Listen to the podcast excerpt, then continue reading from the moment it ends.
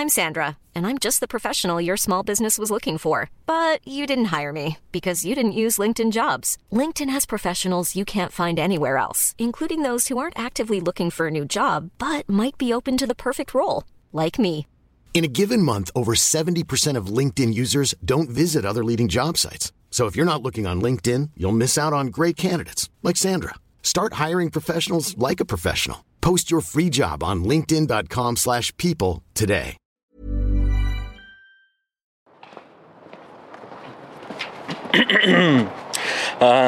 Andar, este es el programa de andar. Anda, Caminamos divagamos, a los gatos saludamos. y exploramos la, La creatividad. creatividad. Andar. Casi se me olvida la letra. Ayer te he visto vez, ahí dudar, ¿eh? eh, Te he tenido un segundo de se- lapsus. Me ha faltado un frame en un Sí, segundo. sí. He dicho, uy, bueno, a ver, no sé. Eh, que esto es el andar, por si no lo, sabía- Sí, sí. no lo habíais deducido. Un O paseo cast sobre creatividad de videojuegos con Jordi de Paco. y Marina González. Hoy se ha creado gente a escucharnos eh, cantar y me ha dado un poco de vergüenza. Solemos escondernos, empezamos en una zona cerca de casa con poco tránsito y la cartamos a escondidas. Esta vez hemos arrancado en, en una calle con gente, Eh, no pasa nada. Está bien, no pasa nada. Que mm, antes de meternos al lío, Sí, en el programa anterior hablamos sobre marketing. intensito, ¿eh? Programa intensito. Hemos recibido vuestras reflexiones porque mm, más que preguntas han sido reflexiones, como en el meme de Star Wars que saca la segunda hoja de la espada. Y mm, tengo que sentarme, tengo que sentarme a contestarlas porque me han molado mucho. Lo que voy a contestar aquí en el programa es un poco de manera sintetizada lo que venía a decir porque sí que habéis compartido mucho eh, vuestras impresiones con el marketing y un poco la tónica general de los comentarios es que, eh, está- que si estamos bien, que, que- que nos ha hecho el marketing para que estemos así con el marketing. Y eh, más que nada aclarar que la pieza de la semana pasada, pues lo que estabais escuchando es un, una pieza... ¿Petardos? Lo que estabais escuchando es una pieza documental sobre unas personas traumatizadas con un proceso eh, exasperante de diseñar un plan de marketing para un proyecto en el que llevan trabajando cinco años. Yo creo que era un desahogo más que así como desordenado de ideas así aleatorias un poco de aquí vamos a hablar y a mí ese desahogo me ha servido, ¿eh? de decir, estoy mucho mejor con todo Sí, eso. a mí me encanta el marketing ahora. Ahora estoy ya en Estoy plan, qué bien, joder. de aplicar las técnicas más perversas para convertir a nuestros seguidores en dinero. No, todavía no estoy muy a gusto con eso, pero eh, es lo que hay y de hecho ha sucedido algo como mini detalle de la parte de bitácora, la vamos a condensar un poco porque hoy traemos contenido en Sí. cantidad, pero me, ha- me ha- me han apartado del marketing en el proyecto. Tú ya no, ya no puedes esto, no. Eh, estoy relevado de todas mis funciones y ahora solo me dedico a escribir y acabar el juego, mientras Marina ahora se está comiendo ella en su totalidad todas las acciones. No la veis, pero está sintiendo con la cabeza apretando los Sí, claro, así como, uff, sí. Toda eres una máquina de escribir y yo pues hago lo que puedo. No, la cosa es que realmente la gran, la Espérate, gran parte de... hemos de venido a Emilia y Baró sin darnos cuenta. ¿No que tenemos que cruzar? Ah, vale, vale. O sea, sí, ¿no? ¿O no? ¿O no querías venir? Era para evitar el ruido de aquí, ¿Y por dónde lo evitamos? Sí, pues no. por dentro del barrio. ¿Qué, qué es? por dentro? No, hay, no se puede ir más por dentro. Bueno, da igual. Vamos a cruzar. Sí, sí, no sé, no sé, da igual. Igual Iba- hay un poquito de decía por ahí. Ah, vale, vale. Vale, hacer el arco más grande. Vale, vale, entiendo lo que dices. Lo podemos vale. hacer aún. Vale, vamos por aquí. Vale, venga. Que, que la gran mayoría de las cosas de marketing están ya más o menos solucionadas y quedan cosas que hacer. Y entonces, pues bueno, me voy a ir encargando yo de eso. Y sí, como hace falta escribir una, una gran parte de. Bueno, no una gran parte, pero aún queda bastante cosa. El pues, 26 de ya marzo tenemos que tener un el 24 porque nos tenemos que ir ese fin de semana a un Sí. compromiso.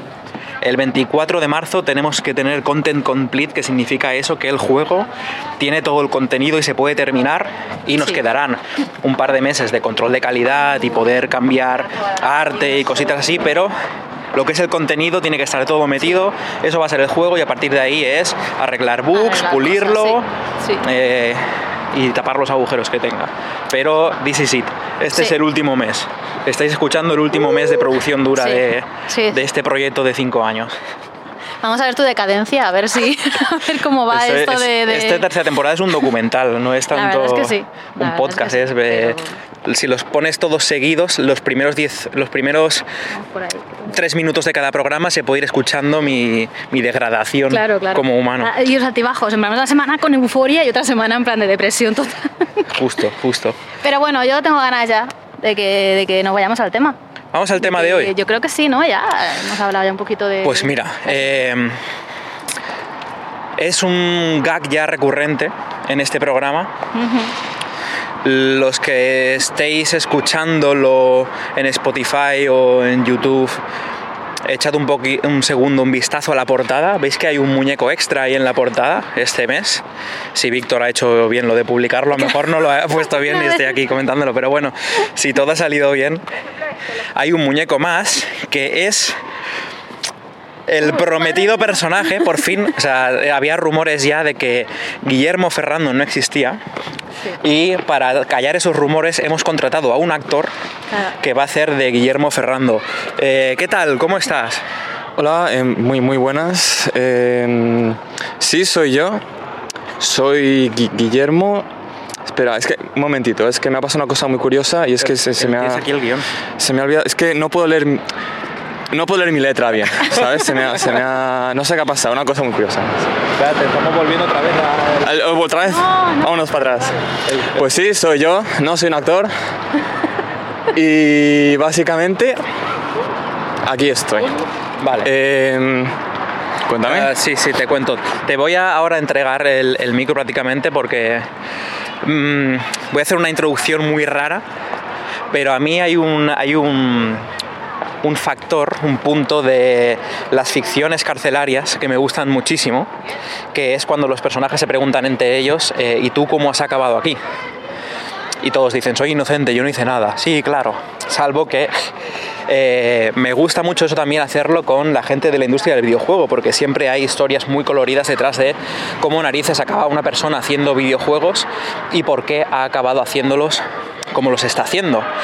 Y yo ya conozco la historia de Guillermo, pero me gustaría que la compartiese con vosotros, por eso lo hemos traído aquí.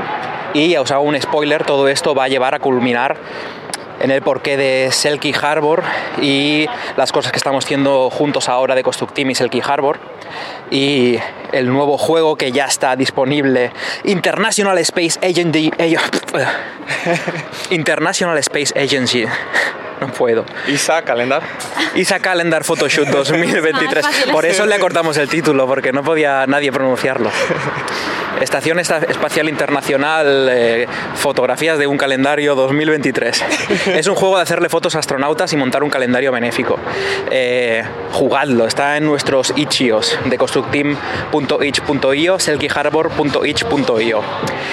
Y ahora sí, eh, sabiendo que vamos a acabar en este tema de Selkie Harbor y cuál es el- la, la nueva filosofía de hacer experimentos en 3D, piecitas narrativas interesantes, a no ser que Marina quieras añadir algo más antes de pasar a esto, No, no, no, está todo bien, muy bien. pues os voy a dejar con la historia de Guillermo Ferrando y los videojuegos. Por favor, si tienes a bien explicarnos, ¿y tú cómo has acabado aquí? Pues siguiendo el contexto carcelario, yo soy culpable. Eh, me lo merezco. Realmente, eh, cuando era pequeño, eh, mm, digamos que no, no me gustaba nada, siempre tenía un, un contexto de atención muy, muy pequeño. Y, y recuerdo que me llamaban, me llamaban mucho la atención los, las maquinitas, ¿no? Eh, en concreto la Game Boy. Y me acuerdo que mi madre no me la quería comprar porque dice, es que es cara y te va a durar cinco minutos y ya, y ya está, vamos a tirar el dinero. Total, te- ella era profesora y se la pidió a un, a, un, a un alumno que ya estaba en la época de la Game Boy Color y el, un alumno suyo tenía una Game Boy Pocket que no la quería para nada. ¿Cómo que se la requisó? Eh, no, preguntó, vale. preguntó, oye, no, no, no se la quitó. Es como, Castigado "Te- mi hijo". te la, te la robo. no, no. Entonces eh, preguntó si alguno tenía alguna y sí, era de una academia de inglés y tenía un buen rollo. La cuestión es que un día la vi ahí en una repisa, la Game Boy Pocket, y fue recibirla y ya está. Me callé y tuve, tu- tuve la consola en mis manos durante. Pues, hasta que llegó la Game Boy Color. Ah, más de cinco minutos. sí, muchísimo más, en efecto, sí, sí. Como un como, vale, pues hemos encontrado aquí algo que, que- que calma al chaval un poquito, ¿no? Genial. Y me acuerdo ir a comprar la Game Boy Advance con mi padre. Y es como, va, esta es mía. y fue con Yoshi's Island, que hicieron un remake, ¿no? Para Game Boy Advance. Eh, cuando empecé a hacer mis propios niveles, en un niveles de, de Island, en un cuaderno en el colegio, tenía por ahí, tenía ahí un- varias páginas con un montón de los cuadritos y tal, y tenía ideas de, de poderes y cómo mejorar el juego. Buah, ¿Quieres saber cómo mejorar yo? Dios mío. Eh, no me acuerdo exactamente cómo lo puse, pero básicamente me acuerdo que no me acaba de gustar eh, perder el control del bebé eh, en ciertas situaciones y que tenías como otras movidas. Están por ahí las notas, Ojalá. pero a saber lo que pondría. La cuestión es que siempre desde ese momento yo tenía muy claro que lo que quería hacer eran videojuegos. Como, Pero ¿con qué edad esto? ¿Tenías muy claro que querías hacer videojuegos? pues, cuando salió la Game Boy Advance, ¿qué tendría? A mí me suenan 6, 7 años. O sea, muy, muy temprano. Como me, me llamaban muchísimo la atención. Y me gustaban muchísimo y quería saber cómo es posible que se pueda hacer esto. De hecho, luego ya con la PlayStation 2 salió Ratchet y Clank, lo pulí y en una guía era en, no me acuerdo, que en alguna revista ponía secretos de Ratchet Clank. Y es que si vas a una torre de reloj a las 12 de la, noche, en este día en concreto, si ponías la consola ahí, eh, podías ir al playground de, de desarrollo donde estaban pues habían eh, varias personas o bueno entrevistas a los desarrolladores y el, el mundo en, en blockout y podías mirar un poco todas las pruebas y tal Eso desde en la misma Play 2. en la Play 2 sí sí Menudo tesoro eso. y me acuerdo estar más tiempo ahí que jugando al juego. Diciendo, guau, cómo mola. Y te ponía aquí, sí, porque esto es un Hit Reaction. Y aquí si tiras el lanzallamas, mira el Hit Reaction cómo funciona. Como, no sé, na- no entiendo nada, pero me encanta. Público, o sea, increíble. Y, y siempre tenía muy claro, ¿no? Como, vale, videojuegos. Pero claro, eh, una cosa es, sí, quiero hacer videojuegos. Y otra cosa es, muy bien, chaval. Eh, ¿Qué quieres exactamente? Claro, no había nadie que me dijera nada.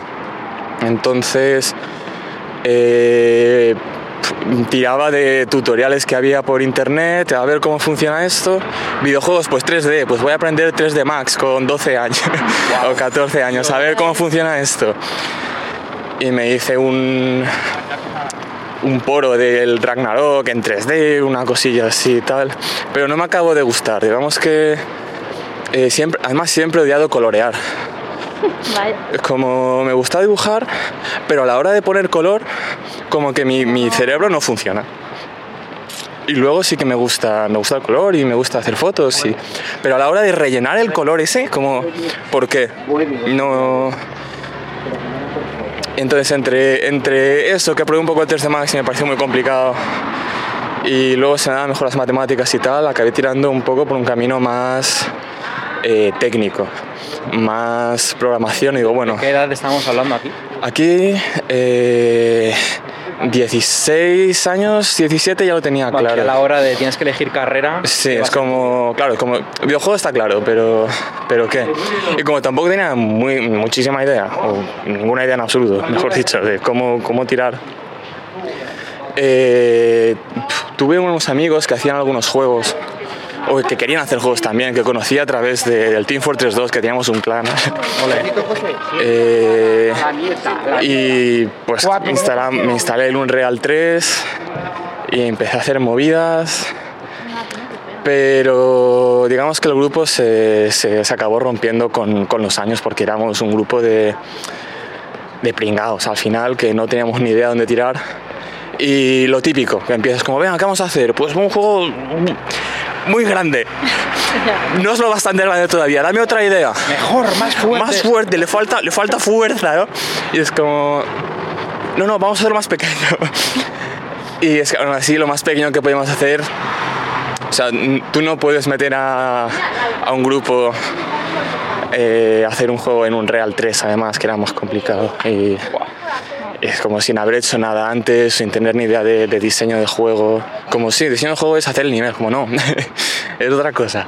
Que quiero hacer un Eh, inciso aquí, sí. que es que en este género carcelario de preguntar a la gente cómo acabo haciendo videojuegos, es muy común que este punto de la historia le pasa a muchísima gente lo de me junté con unos amigos, empezamos a hacer cosas, queríamos hacer el Final Fantasy pero mejor, o queríamos hacer un MMORPG. O sea, esta hostia es eh, como el punto definitorio de personas que quieren empezar a hacer videojuegos, se juntan con amigos y se hacen mucho daño. Así, así es como empiezan las carreras de videojuegos. Yo recuerdo escribir un guion de videojuego de 50 páginas Yo, que al final era un poco la misma historia que Singularity, con movidas de espacio-tiempo y tal. Por lo que me contaron, porque cuando me dijeron, se parece a la es lo misma historia que el Singularity, tío, yo, ah, pues, pf, depresión, ¿sabes? Como no, te- no puedo hacer nada nuevo. Eh, y además tampoco, no tenía ningún sentido nada lo que estaba haciendo. Pero fue divertido, en cualquier caso.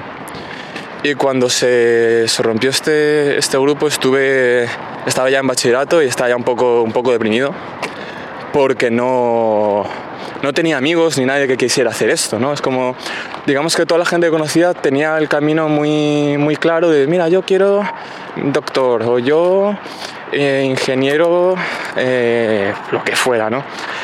Y mis profesores me decían, ah, mira, como eres espabilado, ¿por qué no te metes a aeronáutica? o a Teleco, ¿no? Y yo, no, yo voy a apuntar a informática porque quiero hacer videojuegos y sé que esto me va a llevar a un camino que, que, bueno, es, es más claro ser programador de videojuegos que ser diseñador. joder, es que aún querías hacer informática, pero eso es un clásico, a Marina sobre todo, en la cosa de con lo que tú vales, ¿cómo vas a hacer bellas artes? Pero a mí me lo, me lo decían muchísimo, es como, pero con las buenas notas que estás sacando, ¿vas a, vas a tirar tu vida haciendo informática? Y yo, pero, pero vamos a ver, un poco de respeto, ¿no? Quiero decir. Tampoco es, es lo peor. Va- vamos a calmarnos. Pero lo bueno es que lo tenía claro, pero si no lo hubiese tenido claro, Ya. es muy posible que hubiese metido aeronáutica o, o teleco porque con lo que tú vales. Sí, sí, sí. Sí. Y yo al final también eh, estuve un poco... eh, mm, adopté una adicción a estudiar por estar ahí un poco, no sé, quería, quería ser el mejor, quería, quería eh, no descubrir, sino challenge myself. Eh, desafiar a mí mismo, decir, mira, si soy capaz de conseguir lo que quiero ahora, seré capaz de entrar en la industria del videojuego. O si soy capaz de conseguir estas notas, podré hacer lo que quiera.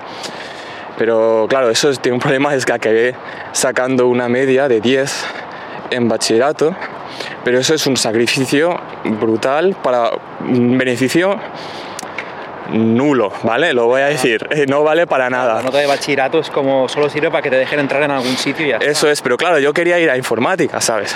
O sea, ya miras tú, si es- con un 5 raspado ya lo tenía.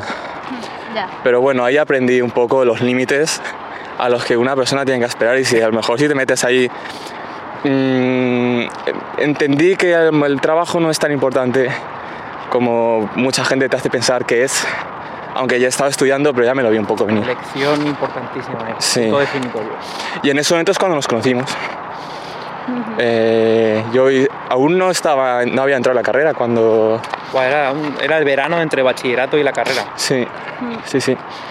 Y nos conocimos en un foro de internet y bueno, tuvimos la suerte que vivíamos en la misma ciudad y quedamos. Eh, porque me parecía que las, las cosas que decías eran interesantes, como quiero ser de- un desarrollador de videojuegos indie. Esto era el- el- un post que, que tú pusiste, Jordi. Y yo digo, pues yo, pues yo- la verdad es que yo también.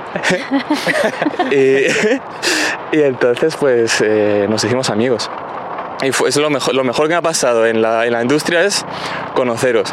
Porque tuve, o sea, tenéis ideas muy buenas, habéis tenido también suerte, pero no solo eso. A ver qué bien lee el guion, ¿eh, Guillermo? Es Sí, sí, increíble. ahí muy bien, muy bien. No, es que es verdad.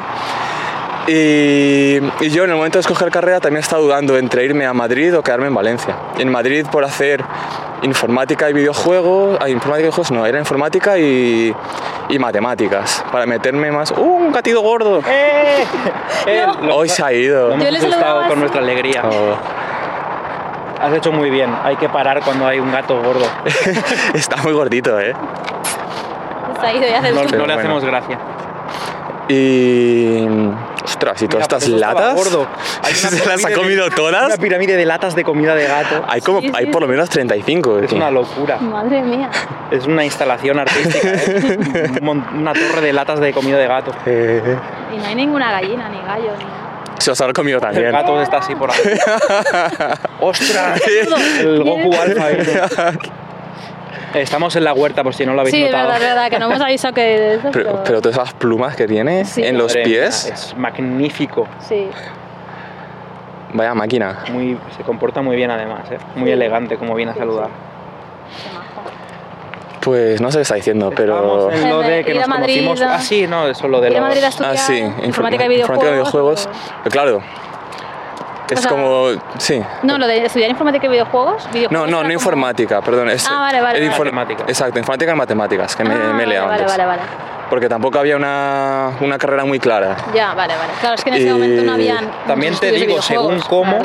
Hoy en día puede ser una bendición no haberse metido en una carrera de videojuegos porque las hay cada una que son eh, una trampa mortal. Sí. Hay sí. Yo ahora mismo no me metería en ninguna. Ya, Ya.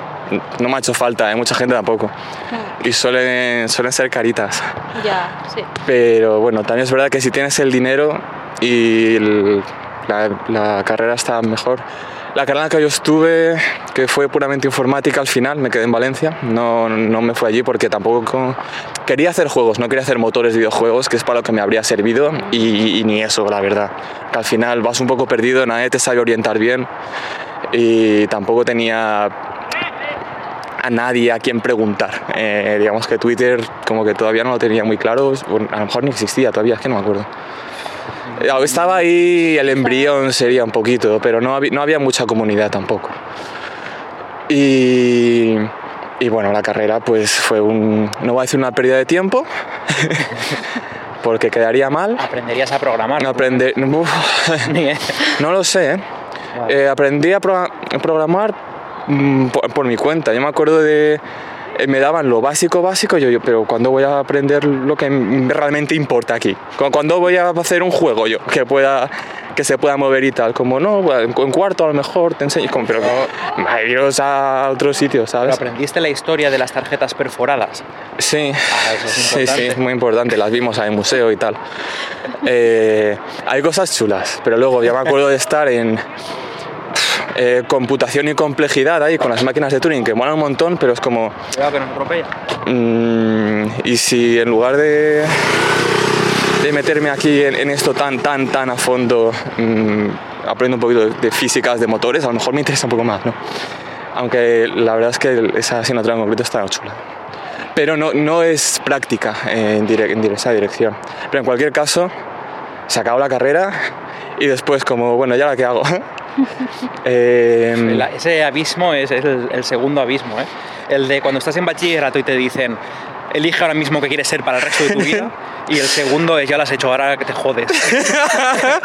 buena suerte, ahora, Sí. ahora la has conseguido. Si no consigues un trabajo es porque lo has estudiado bastante, Sí, sí, Dios. que tampoco es verdad.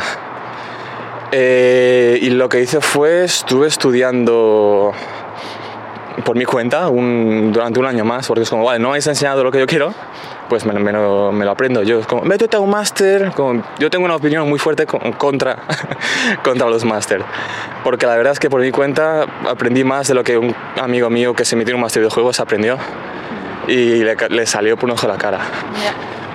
Pero es mi caso, ¿no? También Bueno, no sé a cómo contar tu estará. caso, Claro. al final Tampoco- se compone de casos y ya está. Tampoco quiero poner aquí una opinión categórica diciendo todos los másters de videojuegos son lo peor, como no. Los másters de videojuegos que, que- que tenía yo accesibles sí que eran, eran un, poco, un poco chusteros. Eh, y después de esto, es como recuerdo querer bueno, estuve, estu- hicimos, hice las prácticas con vosotros. Hizo las sí, prácticas sí. en Sí. el, el primer becario y último el team en 2015. El becario inútil que solo, que solo recibe un- una bolsa económica eh, y no hace nada. Eh, pero no, no, no hice nada, no fue por mi culpa, ¿eh? Hiciste el proyecto final de carrera, ¿no? Eh, ahí. Sí, Sí. los, el de pintar este, eh, que fue, un- fue, un- fue una experiencia técnica más que otra cosa. Y bueno, hice, bueno, se me ha olvidado por completo comentar toda la experiencia con Indie for Fun. Ostras, sí, claro, tiene una etapa ahí importantísima. Y es que antes de meterme en la carrera, eh, mi primo se montó un, un- pequeño estudio de videojuegos con su, con su pareja y, un, y un amigo. Y es como, venga, me, me apunto, claro, me mola, quiero, vamos. Y es como, vamos a... lo típico que pasa siempre. A ver, ¿tú qué sabes? Tú programas, vale. Tú, tú sabes dibujar, vale. Tú... Tú no sabes hacer nada, pues de diseño. Ese No, eras tú. Ese era yo. claro, en segundo de bachillerato todavía no había entrado en la carrera, quería hacer videojuegos, había escrito un guion de 50 páginas que nadie había leído de un juego que no iba a salir nunca. Cuando tenía 16 años, pues, pues eso, de level designer. Y estuvimos un par de, un par de años, creo que fue, haciendo un, un único juego Con motor propio, ¿no? con motor propio que se montó mi primo.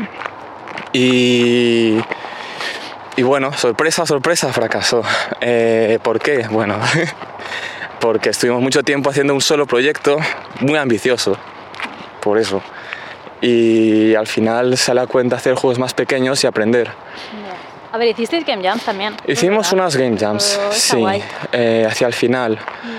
Pero las game jams salieron y el juego no. Es, es lo bueno de las game jams o los juegos pequeños, que ah, si hay algún pequeño problema, ¡pup! lo puedes sacar. No pasa nada. Al final es una game jam. Si sale mal, uy, ha, ha sido, han sido tres días. Sale mal un proyecto que dura dos años, se van dos años de tu vida. Lecciones más fuertes. Eh, Claro, entonces no es que se vaya, ¿no? Siempre las tienes, pero, pero el golpe es más duro. Y entonces ahí ya partimos distintos caminos. Ahora somos el, el club de amigos Indie for Fun, así se llamaba el estudio. Antes era el estudio de desarrollo, ¿no? Pero fue una, fue una experiencia muy bonita y bueno, hicimos un Kickstarter que falló. Pero estoy orgulloso del Kickstarter y de, de lo que hicimos. Es algo que, que mola. La campaña estaba guapa, Sí, bien ilustrada, si es que ahí, o sea, cuando haces, cuando inviertes tanto, te juegas tanto en un proyecto, es que puede salir bien o mal, pero es que le puede pasar a gente que ha hecho tres juegos antes comerciales y el cuarto le sale mal, solo que se han creado un colchón en el que poder sobrevivir a eso. Hacerlo como primer proyecto, pues es mm, muy arriesgado. Sí. Y tampoco afinamos en el boom de indie, ¿no? que, que fue un par de años antes, con... Claro, ahí hacías un Super Meat Boy y te hacías rico, ¿eh? El de Moon en ese no sabía. hacías el Eso- break ahí, que el muñeco iba para adelante, para atrás. Esos, además, esos juegos los puede hacer cualquiera, ¿eh? Por si acaso alguien no lo ha entendido, no, no los puede hacer cualquiera. A ver si... Y... Fast forward a donde estamos antes. Eh, acabo la carrera y ahora qué coño hago, ¿no? Pues lo uso por mi cuenta y, y recuerdo pensar, quiero saber por qué hacen los juegos mal. Es que menuda pregunta base para empezar eh, una carrera profesional. Claro, es como voy a ir a una empresa, pero no, no soy lo bastante bueno para irme a Naughty Dog, no tengo bastante eh, experiencia para irme a algunas empresas tochas, pues ¿dónde voy? A donde me cojan. Pero sí que tenía claro que no, que no quería que fuera España, quería irme fuera, porque en España no iba a coger nadie Sí, eso te iba a preguntar. que, que me interesara o, o me mereciera la pena. Y aquí encontré una oferta en, en Dublín. La empresa se llamaba eh, Black Shamrock. Shamrock significa trébol, pero en, en lugar de clove, pues usaron Shamrock, que es un poco más, más edgy, más kikas, Más Irish. más, uf, no sé, No, no eh, no. Irish siquiera. Es un, sí, pero nadie en, en Ireland lo, lo usa, ¿no? No lo escuchaba nadie. Nadie Habla de Sí. tréboles todo el la día empresa, la empresa era francesa Ah, vale. y me querían dar solo una internship súper cutre por 500 euros al mes pero tenía dos ofertas. Ah. y una de las ofertas la otra la conseguí gracias a una, a una empresa de recruitment que es algo que normalmente con gente que está empezando lo recomiendo. Normalmente los recruiters son lo peor. Pero esta empresa en concreto que bueno, hay varios recruiters, hay varios sitios, pero me miró el, el currículum, me dijo, esto está muy molón, esto no, esto métele más caña, aquí le falta lo otro. Y no solo eso, sino que me ayudó a hablar en inglés por teléfono, perdiendo el miedo, porque no paran de llamarme, como, bueno, vale. Imagino que va a haber gente escuchando esto que tiene curiosidad por saber qué empresa es, ¿se puede decir? Sí, era Aardvark Swift. Vale, lo pondremos escrito en, Sí. en el post. Y no sé cómo será ahora, pero cuando me estuve estando en trabajo, me encontraron un, un- un trabajo bastante mejor que el de Dublín y gracias a eso conseguí una contraoferta que superaba a la Joder, que me había inicialmente. Te vamos a dar 500 pavos. Ah, que te quieren contratar en otro lado. En verdad te podíamos dar más. Claro. Joder. Y ahí es también es donde voy. Si hay alguna empresa que hace eso, simplemente, no digo que no vayáis, pero simplemente no os fiéis de ella. Porque si, hacen esas prácticas alguien que está empezando, es que su ética y moral no es la más alta que, hay, que puedes encontrar. A mí me ha sirvió un montón porque me fui a Dublín y allí empecé a trabajar en un proyecto que era un real, y es donde arranqué en un real. Que siempre, me, me ha interesado siempre más un real que, que Unity. Unity, no sé, por la forma en la que está diseñado, como que conecto menos con el motor. Pero bueno, que sigue siendo una herramienta válida, vaya. Y como era una empresa que estaba empezando, tampoco estaba buscando gente con mucha experiencia y éramos todos un poco, venga, mm, a, a conseguir lo mejor que podamos. Eran muy malos en muchas O cosas, sea, pero el eran- equipo en el que te metieron era todo mucha gente sin experiencia como tú. Sí, eh, eran muy malos en muchas cosas, pero eran buenos buscando talento.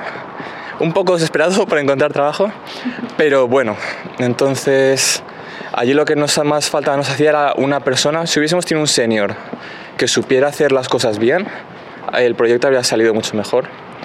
Pero no salió, se canceló. Mi, historia es una historia de fracaso tras otro, como podéis ver. Eh, pero es lo que hay, así es la vida. Eh, el primer proyecto que hice allí, en Black Sandrock, fue eh, Werewolf de Apocalypse, que era una coproducción con otro estudio. Un segundo, Sí, voy, a, vamos por voy a evaluar la ruta. Hacemos así, volvemos aquí para hacer un nudo hacia Barda que es muy silenciosa. Vale, sí, sí, porque por allí más sonido. Sí, sí. Espérate que estás hablando de uno de mis sueños frustrados, que es alguna vez trabajar con una IP de White Wolf, Sí. de Mundo de Tinieblas. A mí, yo cuando me dijeron que este era el proyecto, dije, ¡puah, qué guay! Porque además habíamos hecho unas partidas rol de Mundo de Tinieblas también, el Hunters creo que era. eh, cazador, sí. cazador. Y me molaba, digo, va a estar chulo. Pero puedes tener una IP muy guay y management muy malo.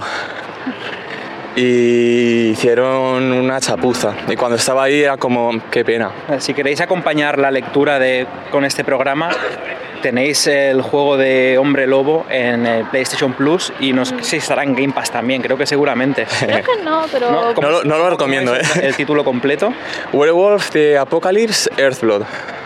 Earth, ¿Cómo era? Earthblood, creo. Ah, vale, como sangre de tierra, Sí, ¿no? sí. Vale, vale. Y bueno, estuve trabajando en ese proyecto durante seis meses. Luego lo cancelaron de la rama de Dublín. Se, se fue todo a, Francia. Y ahí la empresa se quedó un poco coja, como diciendo, ay, que nos hemos quedado sin proyecto. Están haciendo otro proyecto a la vez, eh, Paranoia, que creo que en Anaid Games, eh, no creo recordar que leí un artículo sobre este juego que estuvo en, en la Epic Store durante una semana y desapareció. Pues Era un artículo, un artículo sobre juegos desaparecidos. Hmm. Sí, sí. Qué guay. Y recuerdo leerlo y decir, ay, si yo pudiera contar todo lo que sé. Em, pero al final fue simplemente problemas de IP y de mala gestión. Vaya, qué sorpresa.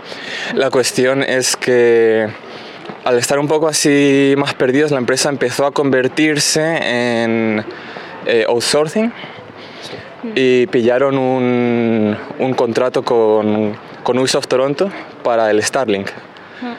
Y me seleccionaron entre otros dos compañeros a ir a Toronto a currar en Ubisoft durante un, un mes. Y nos llevaron ahí en el avión, todo pagado, a un hotel de, de cuatro estrellas. Que fue, Me interesa porque es como... fue bastante surrealista la un experiencia. entresijo ahí de Ubisoft, pillar a com- como importar programadores y meterlos Sí, en un sí. hotel en Toronto y que acaben un juego. Sí, todo el mes en el hotel ese. Sí, sí, éramos ya pues habituales. Ya, ya. Siempre entrábamos ahí, estaba la catarata, y detrás estaba el pianista tocando su música, es como, eh, ¿qué pasa? Pasa James. Eh, fue, fue lo mejor que, que me pasó trabajando en Dublín. A Uy, voy a trabajar a otro sitio, ¿sabes? Eh, toda la, toda la experiencia de Ubisoft fue porque en Starlink estaban acabando, estaban cerrando cosas, pero querían, querían un poquito más a algunos puzzles y tal. Entonces nos contrataron para, para pues, eh, acabar de pulir unas cosas que no, que no tenían tiempo, porque estaban muy... inicialmente iba a ser un proyecto muy pequeño, pero creció un montón, entonces como que tenían algunos, unos problemas ahí. Y hicimos lo mejor que pudimos, luego volvimos a Dublín y luego nos tuvieron ahí un poco en, en stand-by, buscando otros proyectos y tal, y yo ahí ya es cuando dije, no puedo más. Eh, que lo mejor que haya pasado en trabajando aquí en Dublín es que haber ido a otro sitio a trabajar, quiere decir que este no es, no es mi... no es donde tengo que estar.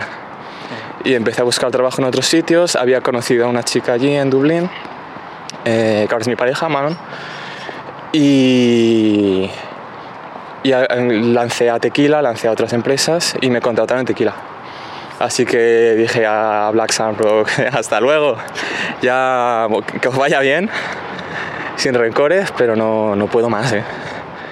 Eh, y es que cuando hay un proyecto que la gestión va mal o que no me llama lo suficiente, digamos que noto como que mi alma se va rompiendo y resquebrajando y como todos los bugs que hay en el proyecto me afecta, pero no los bugs, sino la mala gestión, ¿no? Jugar un juego que sabes que habría estado mejor si hubiesen tomado otras decisiones me da mucha me, me acaba me acaba minando mucho Al final, con una maquinaria tan grande, con tantas piezas, tiene que haber mucho ruido de... de la, o sea, la gestión se resiente de todas las manos por las que tiene que pasar las decisiones y, y eso imagino. Claro, es, es inevitable. Eh, al final eres una pieza en la maquinaria y tu trabajo es que funcione lo mejor posible según opine dirección, ¿no? según opine el director creativo. Pero si tienes mucho, muchos puntos en contra de dirección y quieres llevarte el proyecto en otra dirección y no eres director, pues no puedes. Y es que tiene que ser así. Pero para según qué tipo de personalidad, eh, te puede ir minando o no. Pues al final, yo ya, es como, vale, esto es parte de ser un profesional, ¿no? Es como, vas a trabajar en las cosas que no te gustan. Profesionales son samurái que van a hacer ahí su lo que les Eh, encargue. Claro, vivir el sueño, ¿no? Como quieres, querías trabajar en videojuegos, estás trabajando en videojuegos, pero es que no es eso, es tú qué quieres hacer. Tú quieres ser el mejor programador de videojuegos, entonces vas a estar feliz allí. Tú quieres hacer tus videojuegos, entonces no. Entonces esto es- puedes tomártelo como un, como un escalón a otro, a otro nivel, pero no deja de ser transitorio o temporal. Y luego en Tequila yo estuve muy a gusto, estuvimos haciendo unos prototipos y luego estoy trabajando en Song of Nunu como eh, programador de IA, que me acuerdo, mi jefe eh, en este momento, de ese momento, me dijo, bueno, preguntó al equipo, como, bueno, a ver quién quiere hacer eh, esta parte del juego, esta otra, la IA, y yo, venga, yo la IA. y en ese momento el, el suelo se abrió, porque, digo, ¿qué acabo de decir, sabes? Porque este juego tiene un companion y que yo sepa, está la Elizabeth del Bioshock, el God of War que, estaba, que había salido hace poco, y Eli y tampoco había mucho más. Es como, venga, va, adelante. Eh, y estuvo muy chulo el desarrollo. Eh, saldrá pronto, así que tengo ganas de ver cómo, cómo les ha quedado. La cuestión es que no, no he llegado al final del, del desarrollo porque me surgió esta otra oportunidad que es eh, Selkie Harbor. Llegamos al momento Selkie mía. Harbour. La cuestión con, con Selkie Harbor es cuando estaba aún en, en Tequila. Espérate, ya- vamos a, a- Esta calle tiene mucho tráfico. Sí. ¿no? Vale, vale. Cuando estaba en Tequila trabajando en Madrid, eh, ya estuve con Manon, que me la traje de Dublín. Le pregunté, oye, ¿te quieres venir? Porque yo me voy. Y me dijo, sí, sí. Hizo ahí un salto de fe. Espero que esté contenta. Parece que sí. Eh, y bueno, pensamos en el nombre, Selkie Harbor, tal, y la idea es como porque yo ya me notaba, en Tequila estaba a gusto, eh, los compañeros estaban muy bien, pero notaba que me faltaba un poco ese, esa,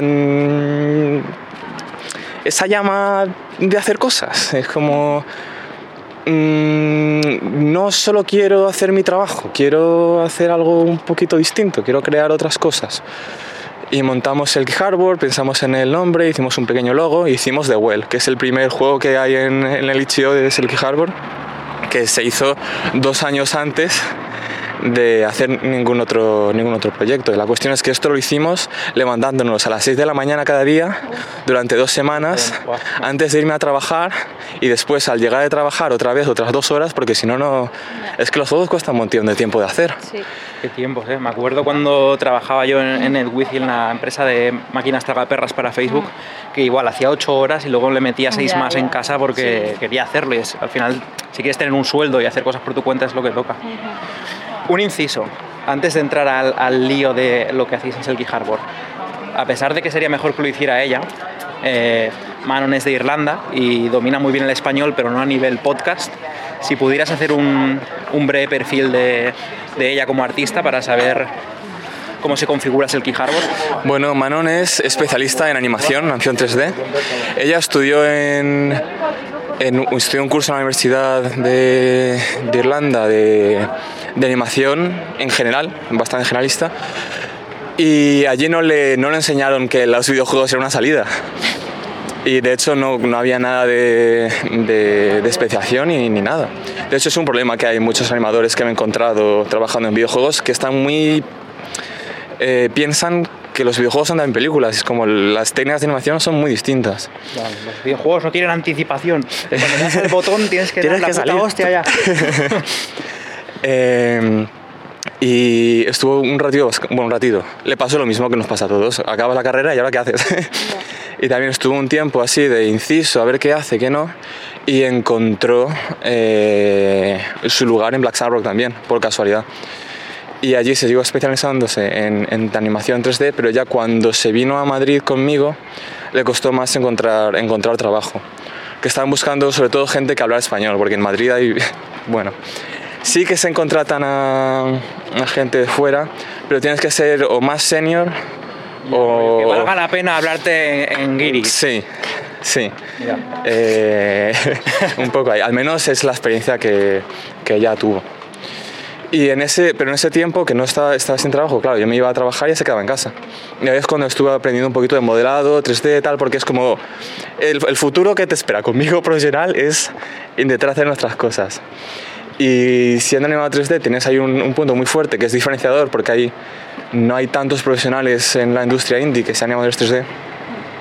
Pero claro, solo de animación 3D mm, no podemos hacer nada. Y estuvo aprendiendo un poquito por su cuenta.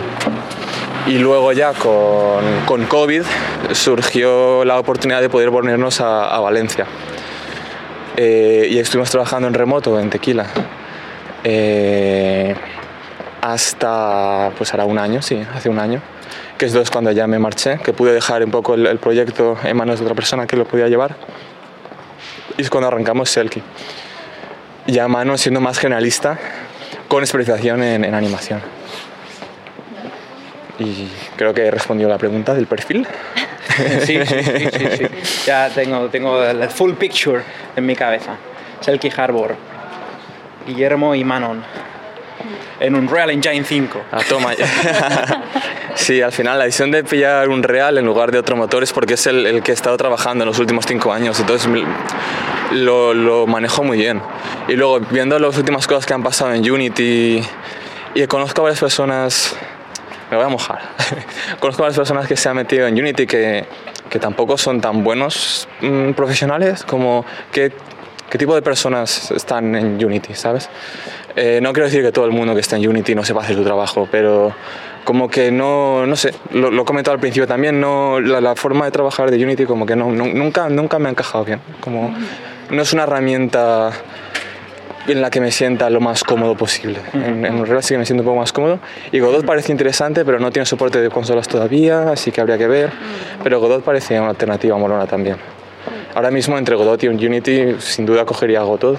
Y lo digo sin haber usado Godot, así que tampoco, lo, lo digo desde la Lo inexperiencia. único que tengo entendido de Godot, porque hace poco eh, estuvimos, eh, tuvimos una velada de celebrando la vida con, con Luca y Eurídice de Ars Games Hmm. y están intentando eh, promover a toda costa los motores open source Sí. y nos aplicaron el tercer grado de por qué no utilizamos Godot, que es lo mejor, tenemos que usarlo. sí, sí. Hmm. Y bueno, yo personalmente es porque lo mismo, en plan, si ya tienes muchísimos años de experiencia en esto y me funciona y tal, no soy tan buena persona como para apoyar el open source por encima de mi efectividad. Y, y también creo que tengo entendido que Godot aún no está como fino para hacer cosas en 3D, que es solo 2D por ahora. Bueno, tiene cosas en 3D, va a ser el Godot 4, que está, tiene bastante buena pinta. Pero a mí es también la. la como de mature, está, ¿eh? como de, de madurado, de, de listo para, para hacer un proyecto comercial.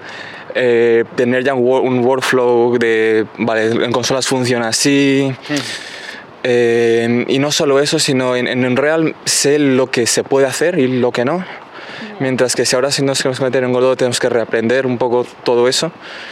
Y no sé, creo que tiene más sentido hacer un juego que esté bien, primero que nada, y luego que eso funcione, que es lo complicado, y luego ya si tenemos que cambiar de tecnología, pues se cambia, que al Ya, final Claro. es, es muy lo menos es muy importante. buen punto ese, en plan, ya bastante difícil es hacer un juego como para ponerse caprichoso con cómo lo haces. Sí, sí. Claro, es que yo, quer- yo quería hacer juegos. y es como, vamos a hacer prototipos ya. Con Unreal lo puedo hacer y os- si lo tienes que usar, os puedo enseñar. No, mira, esto funciona así, esto funciona así. Pero si ahora me tengo que poner en Godot, es como, ¿cómo funciona esto? Puf, Claro. no lo sé, tengo que estudiarlo. Entonces como que va a retrasar un poco el, el desarrollo. Que a lo mejor luego se, se hace más rápido. Porque a lo mejor la- la- el workflow que tiene para juegos más pequeños eh, funciona mejor. Un amigo decía, ¿qué haces haciendo, usando un Real? Si es como, estás matando moscas a, a cañonazos dentro de un, de un Panzer, ¿sabes? Un tanque gigante. Eh, como Vamos bueno, por aquí, que ahora es muy oscuro para el descampado. Vale. aunque hay perritos. ¿eh? Vienen las bestias por la noche. Am, pero eso es lo que me estoy, me estoy más cómodo. Y luego, si queremos hacer un juego en tercera persona o lo que sea, tienes ya un template que está hecho, no tienes que meter ahí, hacer el spring arm y la cámara, y como ya tienes algo que, bueno, funciona. Am, así que al final, eh, lo- pero el tema de herramientas siempre es una movida. Y siempre la gente te pregunta, oye, ¿qué, qué, qué usaría mejor? Es como, pues mira, lo que te guste más, ¿sabes? Es que al final todo se reduce a, ¿es la herramienta correcta para ti? Sí, pues úsala. ¿La puedes pagar? ¿Es gratis? No, vale, pues ya está. Eh, Antes de eh, meternos ahora en, en Full Selkie Harbor y lo que estamos haciendo, me gustaría preguntarle a Marina, ¿te atreves a hilar Sí. cómo conecta Selkie Harbor? Nos atropellan. ¿Cómo conecta Selkie Harbor con el primer episodio del Andar, Epifanía? No, no me acuerdo tanto, ¿eh? pero sí, sí que me acuerdo. En el episodio 1. El primerísimo episodio. Hace como dos años igual, no, a ver. Puede ser. Año y medio puede ser por ahí, bueno, da igual. En ese estuvimos hablando sobre intenciones creativas más allá de los videojuegos o alternativas a lo que estábamos haciendo. En plan, como quiero hacer más cosas y quiero colaborar con más gente y quiero salirme ¿no? de esto que, que- que- que estamos haciendo. Que está muy bien el proyecto que estamos haciendo, que en ese momento era el mismo que estamos haciendo ahora, vaya. O sea, el mismo, no ha cambiado nada no desde cambiado, esa epifanía, Vale. sigue todo prácticamente igual. Pero como que era unas ganas, incluso casi una necesidad de salirse de ahí y querer hacer más cosas, querer crecer de manera creativa y hacer más cosas. Entonces creo que la oportunidad de colaborar con Silky Harbor haciendo unas cosas diferentes a las que hacemos en nuestro estudio, que hacemos pixel art y juegos en 2D, eh, poder hacer juegos en 3D y poder hacer cosas distintas, explorar otras movidas y colaborar con gente que también es súper guay y súper divertido y súper enriquecedor y de todo, eh, pues creo que eso fue como una cosa de, ostras, sí, queremos hacer esto. No sé si es eso por donde lo que tú pensabas, pero vaya, O sea, para mi, mí mi es- apreciación en retrospectiva es que eh, el, el- era muy grandilocuente mi discurso de he tenido una epifanía, estoy mía. encasillado en esta forma de arte y quiero hacer películas y juegos de Sí, mesa y otras formas de narrativa y a lo que ha llevado toda esa mm, fuerza inspiradora, el amor al arte, ha sido hacer videojuegos pero en 3D. Bueno, de momento ahora, o sea, quiero decir que, que igual, yo qué sé, Poco a el año poco. que viene o dentro de dos hacemos un juego de mesa, yo qué sé, no sé. Claro, es que ahora No, estamos que- muy casados con tener que acabar Claro, claro. el proyecto este que Sí, se sí. anunciará en, en- dentro de muy poco. Por fin os podremos contar. Mm. Pero sí, os imagino que cuando salgamos de esta, el plan es ir madurando nuestra relación como equipo con Selkie Harbor para luego poder empezar a hacer cosas guapas en 3D. Estaremos libres, mm, podemos dedicarle más alma a todo lo que hagamos y experimentar, poner full motion video y acompañar un juego de 3D con un juego de mesa si hace falta o lo que sea, pero por ahora nos tenemos que acabar este menú de 12 platos en el que nos hemos metido sí, claro, y luego ya veremos a, a qué nos metemos. Sí, Entonces. Em, para cristalizar eh, todo este relato de la trayectoria de, de Guillermo hasta acabar haciendo Selkie Harbor y, y que estamos haciendo estas cosas juntos, quiero hablar primero, antes de, de- del- de la artesanía en sí, de la filosofía, de cómo estamos eh, abarcando esta idea de empezar a colaborar juntos para llegar a algo. Creo que se puede atar un poco con lo que has comentado de primeras experiencias haciendo juegos, que es vamos a intentar hacer algo muy guapo, mm, que salga bien a la primera y tal. Eh, ya tienes tú esa experiencia personal. De Constructing también se ha construido en base a fallar muchísimo muchas veces y, de maneras dol- dolorosas una- un par de ellas. Entonces ya cuando nos lanzamos a hacer esta colaboración, ya sabíamos ambos, ambas partes, que hacer videojuegos es muy difícil y que los primeros seguramente iban a estar regular. Entonces, por eso es por lo que habréis visto, los que nos sigáis en redes, que vamos sacando cada X meses. Siempre nos planteamos, venga, vamos a hacer un juego de tres semanas y son tres meses, y si es un juego de un mes son cinco, pero es que los videojuegos son así, por eso hay que hacerlos pequeños, porque, porque son bestias salvajes que crecen y mutan y hay que amarrarlos. Entonces, sabiendo que estamos haciendo esto, os recapitulo un poco, hemos sacado Everything You Didn't Get to Do, que fue nuestro primer proyecto, cuyo germen fue que estábamos tomando unas cervezas en una pizzería y dijimos, el juego más pequeño que se nos ocurra, da igual, sobre cualquier cosa. Y dijo Paula, pues sobre una piedra, o sobre amontonar piedras. Y dijimos, pues eso. Y ya Tres meses después. Tres meses después, no era un juego de una semana, se nos fue de las manos porque además el primer proyecto siempre es, eh, en plan, no hay eh, pipeline de trabajo, no hay metodología de equipo, no hay nada de eso. Así que el primer proyecto no es tanto ya el proyecto en sí, sino desarrollar la manera de trabajar. Que los que os queráis meter a hacer juegos y empezáis un equipo nuevo, pensad en hacer algo muy pequeño que podáis cerrar y podáis lanzar porque el objetivo de ese primer proyecto no es hacer el juego, sino es eh, hacer el equipo, crear el equipo primero. Y luego ya empecéis a ver fortalezas, carencias, cosas a las que podéis apuntar y os conoceréis mejor a vosotras mismas, que es como la primera parte crucial. Después de eso pasamos a Sunset Shift, que era un juego con un mapa grande para conducir un camión por ahí. Queríamos empezar a meter el arte de marina en los juegos, el pixelar un juego de conducir un camión de basura en una isla privada. Y el último que ha salido, que es el que no puedo pronunciar, International Space Agency Calendar Photoshoot 2023. Muy bien. Bueno, muy Uh, bien. tenía que haber dicho 2023, pero que es un juego de hacerle fotografías a astronautas para montar un calendario benéfico con algún pequeño giro por ahí. Por favor, aquí os imploro Sé que todas las personas que escucháis este programa no los habéis jugado porque veo el número de descargas y veo la cantidad de personas que escuchan el andar y no cuadran. Por favor, jugad a nuestros juegos, es muy importante. Descargadlos y jugadlos. Y si los jugáis nos decís, lo he jugado porque si no, yo no siento que haya jugado nadie. Por favor, necesito que juguéis a los juegos que hacemos. Una vez dicho esto, ¿qué te está pareciendo la experiencia en repaso después de, de un año haciendo pequeños juegos? ¿Qué nos puedes contar? Por favor, jugad nuestros juegos. Eh, muy bien. Es, es, Muy chulo. es muy, muy chulo, muy- estoy muy contento. Eh, es una experiencia muy distinta trabajar por una empresa, porque sí que tenemos más control sobre ello.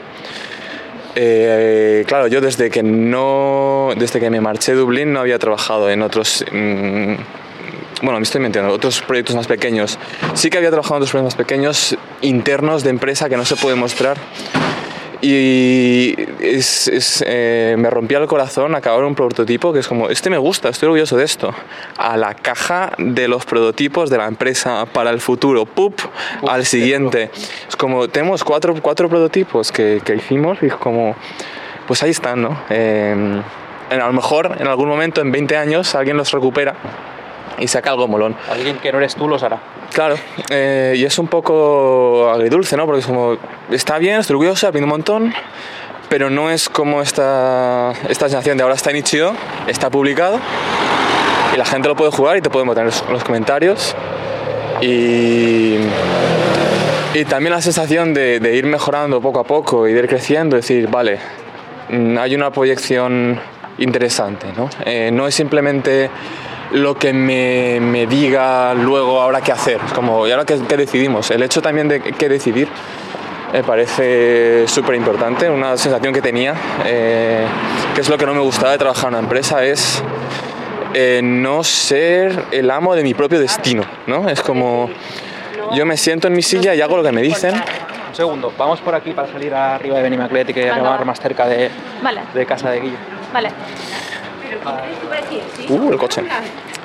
¿Cómo, lo sabes? ¿Has, estado has ido a su casa? Yo hago lo que me dicen, pero ese sentimiento de todos a uno en la misma dirección, eh, había gente que en la empresa que sí lo tenía, yo personalmente no, nunca, nunca lo, lo- lo tuve. Yo creo que es porque había probado la fruta prohibida, ¿no? el desarrollo de Inti antes, y si, si, sabes lo, si sabes lo que tiene, luego una empresa es muy distinto. Que puede ser mejor, ¿eh? según qué situación estés. Pero a mí personalmente, en la situación en que estaba, es que noto el cambio. Yo estaba ya un poco ya cansado todos los días, en el mismo proyecto. Es como, "Pff, ¿cuándo saldrá esto? No estoy, no sé, no estoy sintiéndome a gusto conmigo mismo. eh, y ahora sí, eh, con estos proyectos. Entonces, yo estoy encantado, personalmente. Yupi. Em, tú, Marina, Sí. Eh, ¿qué expectativas tienes con esto? ¿Dónde crees que nos va a llevar? coge, coge y contesta. A ver, pues idealmente a un juego comercial que, que nos mole y que mm, aúne un poco las cosas. O sea, cosas que hacemos ya en juegos 2D, pero con algo más. En plan, quiero ir un poco más allá. En plan, hacemos narrativa buena y cosas interesantes en 2D y también quiero hacer eso en 3D, pero como me gustaría, no sé, algo más, que no sé qué es, ¿vale? Pero, pero No sé si va por, te sientes igual que yo, pero es que para mí, por ahora, lo que me siento es como muy torpe, por ahora. No sé si te pasa lo mismo. Sí, a ver, es complicado y creo que, que por eso viene también hacer todos estos proyectos y por eso nos cuestan tanto, evidentemente, porque es que cuesta mucho sacar un juego normal, pero si encima estás aprendiendo algo nuevo o, eh, no sé, cosas que no dominas bien o quieres tener pues, dualidades interesantes con esta nueva dimensión que no habíamos tocado antes, no sé. Hay muchas cosas ahí, muchas incertidumbres con las que hay que lidiar y creo que está muy bien y estamos lidiando con ellas y creo que aprendemos muchísimo con cada proyecto, es la sensación que tengo y que creo que vamos a ir a mucho más. O sea, yo tengo muchas ganas de, de poder dedicarle más tiempo realmente, de, parte de Constructeam, vaya, de, que podamos también estar ahí ¿no? y, y ver qué sale y también por parte de Selkie Harbor de, de ver también qué están haciendo, porque ahora van a estar en una época como más de experimentación. eh, bueno, si quieres puedes tú comentar un poco más de eso, pero no sé, que me parece muy interesante cosas que salgan de ahí, ¿no? En plan, me parece como muy potente y tengo muchas ganas. Así estoy. Antes de preguntar sobre esta fase de experimentación, que es como lo nuevo, que lo que va a estar ahora más reciente es el Key Harbor, Mm.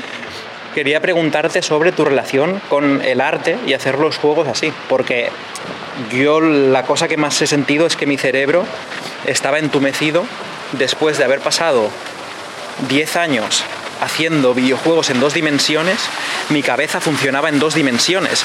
Las ideas que se me, que me ocurrían eran en dos dimensiones, las narrativas eran como obras de teatro, todo lo veía con una vista general. Entonces, no sé, mm, a ti como, concretamente con tu arte.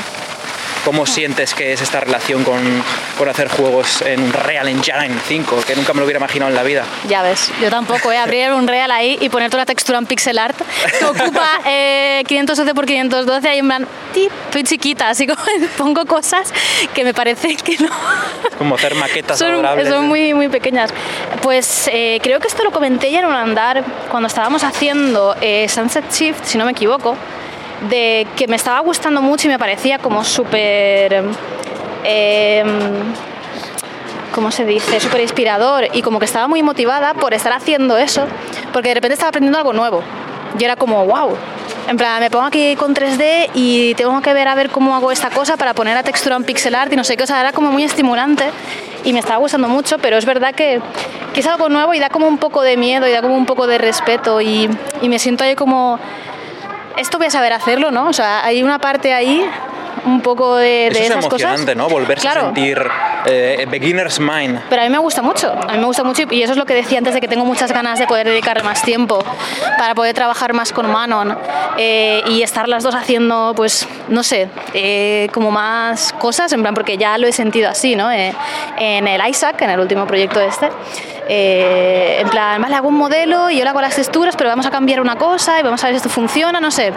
Y luego ella hace animaciones y como que hay una, un- un- una manera de trabajar que, que está muy guay, ¿no? Y es muy diferente, es muy, muy diferente a otras cosas. Porque el logo lo voy a poner aquí. Perdón, me he despistado porque estábamos pasando así. Sí, sí, estamos pasando por una calle ajetreada. sí. Pero vaya, que mi, mi de esto es que sí, eh, había ahí una parte de, de dudas y tal, pero, pero para mí es, eh, no sé, es muy, muy, no sé, motivador e inspirador todo esto, la verdad. Pues estoy deseando eh, acabar el juego para hacer el siguiente. Salir de este infierno para entrar en el próximo. que mm, este programa nos está quedando un poco más largo porque es edición especial en la vida de alguien y, y más. Eh, voy a, vamos a acabar cerrando porque imagino que hablaremos más de, de Selkie Harbor y lo, que, hacemos inevitablemente más adelante porque vamos a sacar más juegos y voy a querer que los juguéis, así que os voy a hablar de ellos en el programa. Eh, pero voy a acabar preguntando, le dejo el cierre a Guillermo para hablar sobre eh, proyección. La hemos hablado de cómo llegado hasta este punto, estamos en el presente, lo que os estamos relatando ahora es eh, hoy, ver que 28 de febrero lo estamos grabando esto, ya estáis al día de, de todo. Y ahora quiero que nos cuentes sobre la proyección, expectativas, a qué os vais a dedicar mientras nosotros acabamos nuestro infierno personal y lanzamos por fin este año el, el proyecto gigante que anunciaremos en breves. Y cómo vas a manejar esto y a, y a dónde ves llegando. O sea, cuál, la proyección de Selkie Harbor en un futuro inmediato y en un futuro un poquito más lejano. Ok. Pues eh, futuro inmediato. Ahora mismo estamos haciendo más eh, pruebas de estilos. Hemos querido eh, dar una pausa a sacar más juegos. Ahora que estamos Manon y yo solos, tenemos también un año de experiencia haciendo estas cosas juntos. Intentando. Hay, hay varias zonas técnicas que las hemos. em, parcheado con tiritas, ¿no? Es como vamos a sacar el juego. Así que esto no hace falta meterle mucho hincapié porque al final es un juego corto. Si fuera más grande, tendríamos que aprender cómo hacer esto. Pues ahora estamos un poco mirando todos esos casos que hemos ido descubriendo y un poco quitando la tirita y, y ya eh, cosiéndolo bien. Como estás en etapa de reflexión, de mirar las muescas en el escudo, eh, Sí, ir, sí, se puede, se puede decir eso. Y también investigando otros tipos de estilos artísticos que teníamos, meternos un poquito más en cel shading, en, en el ISA Calendar. eh, puse, hice un cel shading así que bueno, fun- medio funciona, pero estaba probando otra técnica que parece que funciona mejor.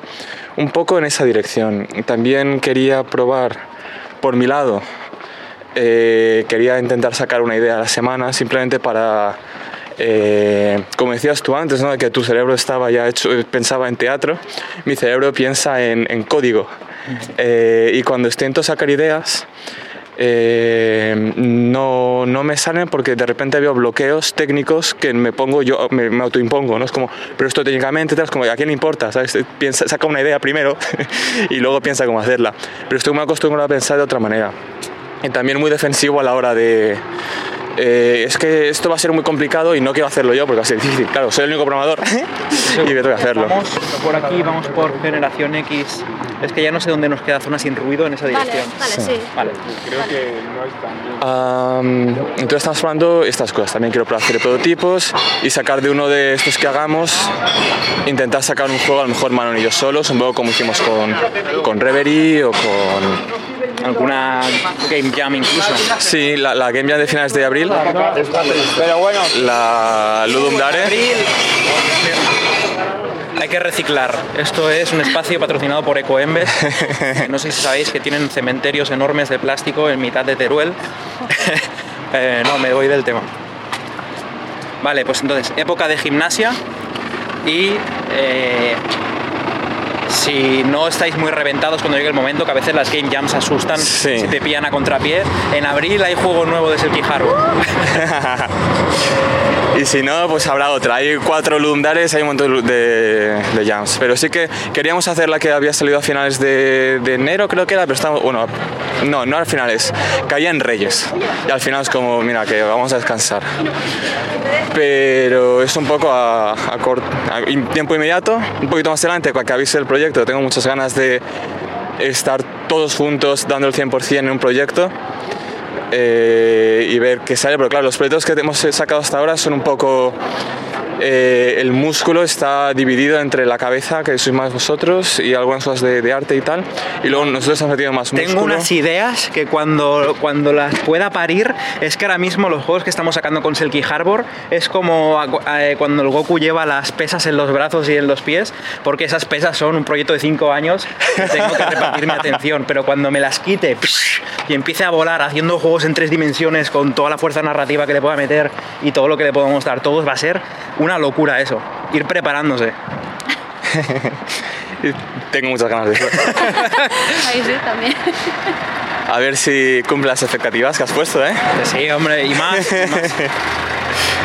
Y ya más adelante, pues lo que más me gustaría sería firmar un proyecto con vosotros y es como, venga, para adelante, con esto ya tenemos trabajo para rato.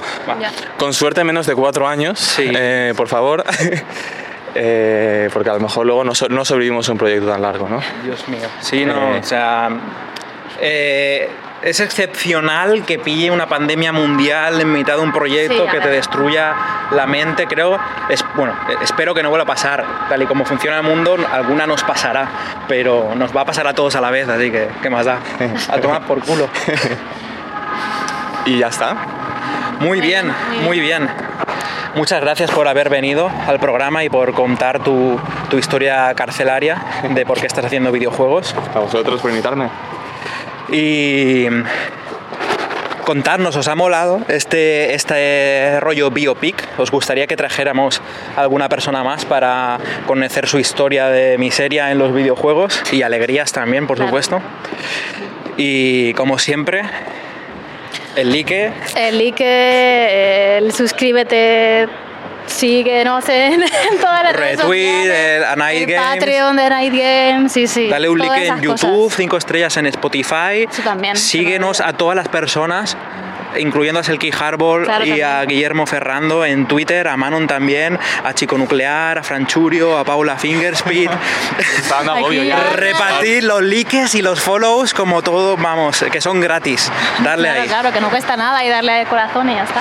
Muchas gracias por Nada, sí. escucharnos una Muchas semana gracias, más. sí. Muchas gracias, muchas gracias Guille. Ha sido súper guay. Y nada, pues hasta la semana que viene, ¿no? Nos escuchamos la semana que viene y leemos vuestros comentarios. Adiós. adiós. adiós. Adiós.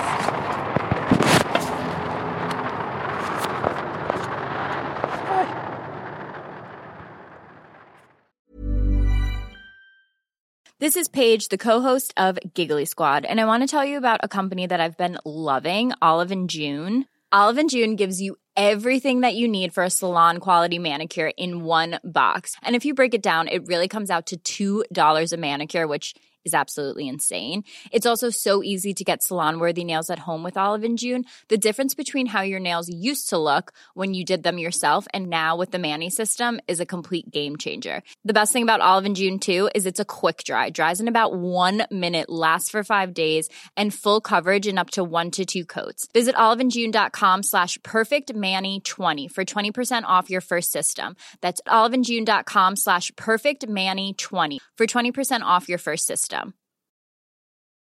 I'm Sandra, and I'm just the professional your small business was looking for. But you didn't hire me because you didn't use LinkedIn jobs. LinkedIn has professionals you can't find anywhere else, including those who aren't actively looking for a new job but might be open to the perfect role, like me. In a given month, over 70% of LinkedIn users don't visit other leading job sites. So if you're not looking on LinkedIn, you'll miss out on great candidates like Sandra. Start hiring professionals like a professional. Post your free job on linkedin.com/people today.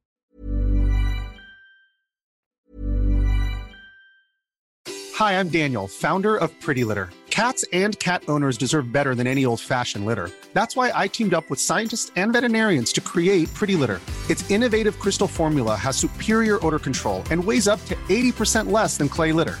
Pretty Litter even monitors health by changing colors to help detect early signs of potential illness. It's the world's smartest kitty litter. Go to prettylitter.com and use code ACAST for 20% off your first order and a free cat toy. Terms and conditions apply. See site for details.